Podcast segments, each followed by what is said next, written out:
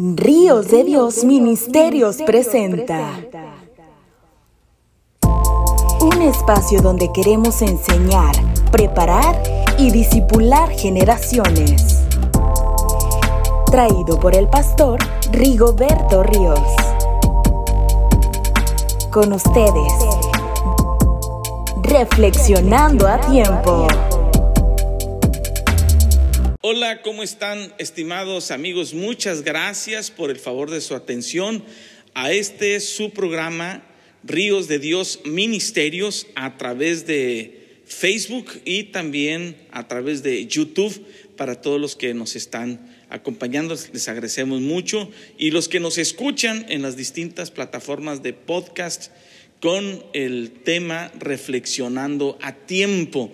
Le agradecemos también que invite a otros amigos, a otras personas para que también pueda compartir las buenas nuevas de Jesucristo y estos temas interesantes que Dios pone en nuestro corazón para, para ustedes. Así que, pues muchas gracias a todos los que están atentos cada semana en la, en la transmisión de, de, este programa. Y en esta ocasión vamos a hablar un tema eh, que también es por demás interesante al cual le he puesto haciendo grandes cosas para Dios. Y bueno, todos tenemos eh, eh, en, en nuestra mente y en nuestro corazón el deseo de hacer cosas extraordinarias, de hacer grandes cosas.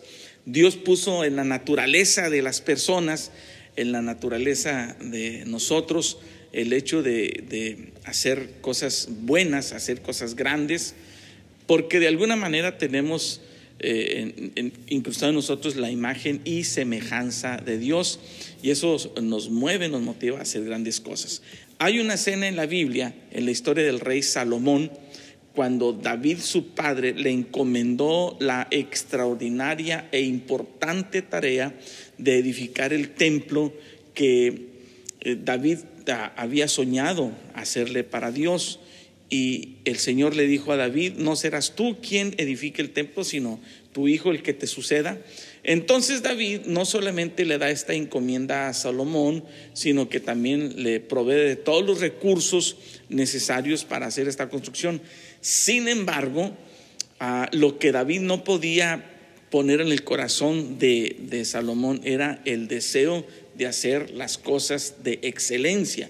Eso nace en el corazón mismo del rey Salomón, eh, basado en su conocimiento que él tiene acerca de Dios.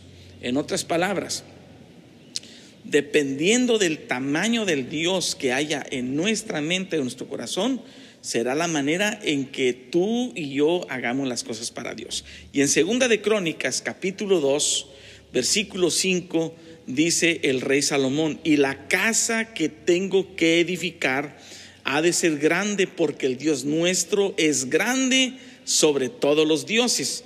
Y luego en el versículo 9, el rey Salomón dice, quiero que me preparen mucha madera porque la casa que tengo que edificar ha de ser grande y portentosa. Yo quiero que usted note el pensamiento que tiene el rey Salomón.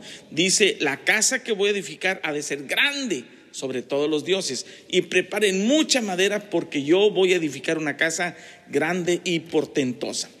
Existen eh, frases de grandes celebridades con un espíritu de excelencia que nos animan a hacer a nosotros las cosas mejores cuando las conocemos, cuando los oímos, los escuchamos y, y sobre todo cuando se trata para hacer las cosas para Dios. Por ejemplo, Sócrates, el filósofo, dice, la primera clave para la grandeza es ser en verdad lo que aparentamos ser. Winston Churchill, este estadista eh, eh, primer ministro inglés, dijo, el precio de la grandeza es la responsabilidad. El gran escritor John C. Maxwell dijo, la grandeza de nuestros pensamientos determina la dimensión de nuestros logros. El famoso y extraordinario eh, misionero William Carey o Guillermo Carey dijo, si emprendes grandes cosas para Dios, entonces espera grandes cosas para Dios. Luis Palau también dijo, el evangelista, eh, hoy por hoy uno de los mejores evangelistas, Luis Palau, dice, sueña grandes cosas, pero también realiza grandes cosas para Dios. Si quieres ver lo que nunca has visto, haz lo que nunca has hecho. Y César Castellanos, un pastor de, Centroamérica, dice, los grandes sueños son el lenguaje de Dios.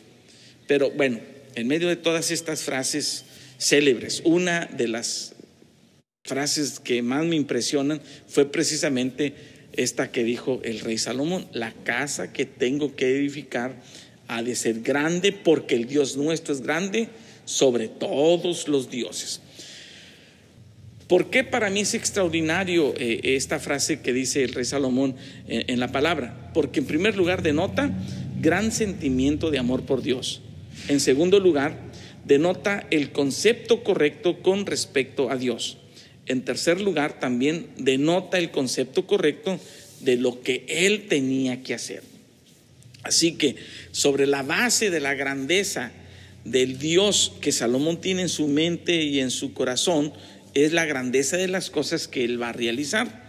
Y, por ejemplo, en el versículo 5, cuando él dice, voy a hacer una casa grande y portentosa, la palabra portentosa significa algo singular que por su extrañeza y su magnificencia causa grande admiración.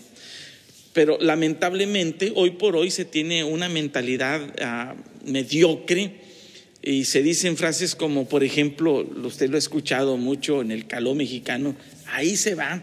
O también dicen, pues ahí está, más o menos. O otras personas dicen, peor estaba la situación, ¿qué quieres que haga? Otros dicen, pues nada más lo que es, ni tanto que queme al santo, ni tanto que no lo alumbre. Otros también he escuchado que dicen, no le eches tanta crema a los tacos, ¿por qué eres tan cremoso?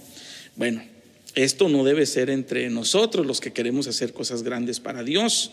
Esto no debe ser entre el cristiano. Si un cristiano ama verdaderamente a Dios, las cosas que haga deben ser extraordinarias, deben ser de excelencia, debe ser en base a lo que se piensa de Dios.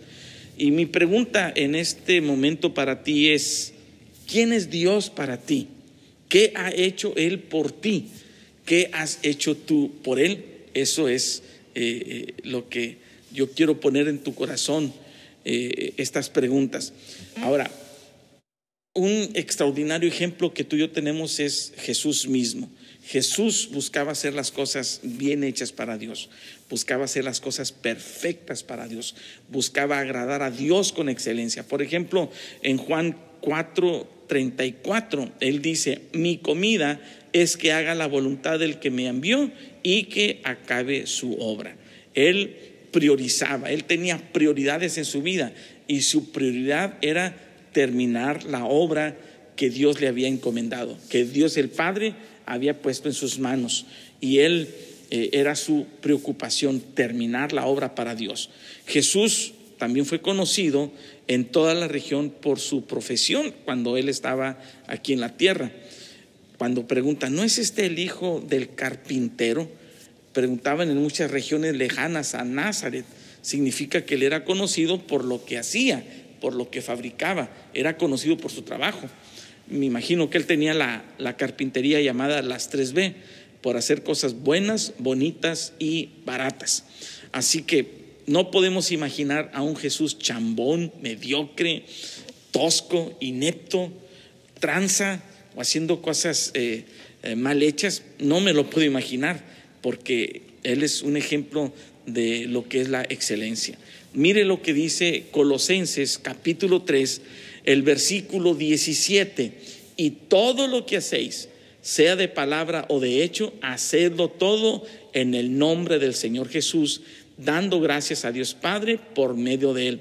Así que debería penarnos dar gracias a Dios por lo que hicimos si lo que hicimos está mal hecho. Así que tenemos que eh, tomar en cuenta lo que dice el apóstol Pablo en esta porción de la escritura. También en Colosenses, en el capítulo 3, versículos 23 y 24, sigue diciendo el apóstol Pablo, y todo lo que hagáis, hacedlo de corazón, como para el Señor y no para los hombres, sabiendo que del Señor recibiréis la recompensa de la herencia, porque a Cristo el Señor servís. Así que, estimado amigo, no se vale decir, ahí se va en el nombre de Jesús. Es incorrecto. O lo haces bien hecho o, o lo haces mal hecho. Así que en la próxima entrega yo quisiera platicar con ustedes acerca de siete principios que nos ayudan a nosotros a hacer las cosas bien para el Señor, haciendo mejor las cosas. Yo creo que todos eh, podemos progresar, todos podemos mejorar, todos podremos aprender, todos podemos eh, ir avanzando, eh, con, tal vez con paso despacio, pero con paso firme, pero todos vamos camino hacia la excelencia. Espero que estos consejos nos, les puedan ayudar, así como me han ayudado a mí de alguna manera. En la próxima entrega veremos acerca de estos siete principios para hacer bien las cosas. Muchas gracias. Hasta la próxima.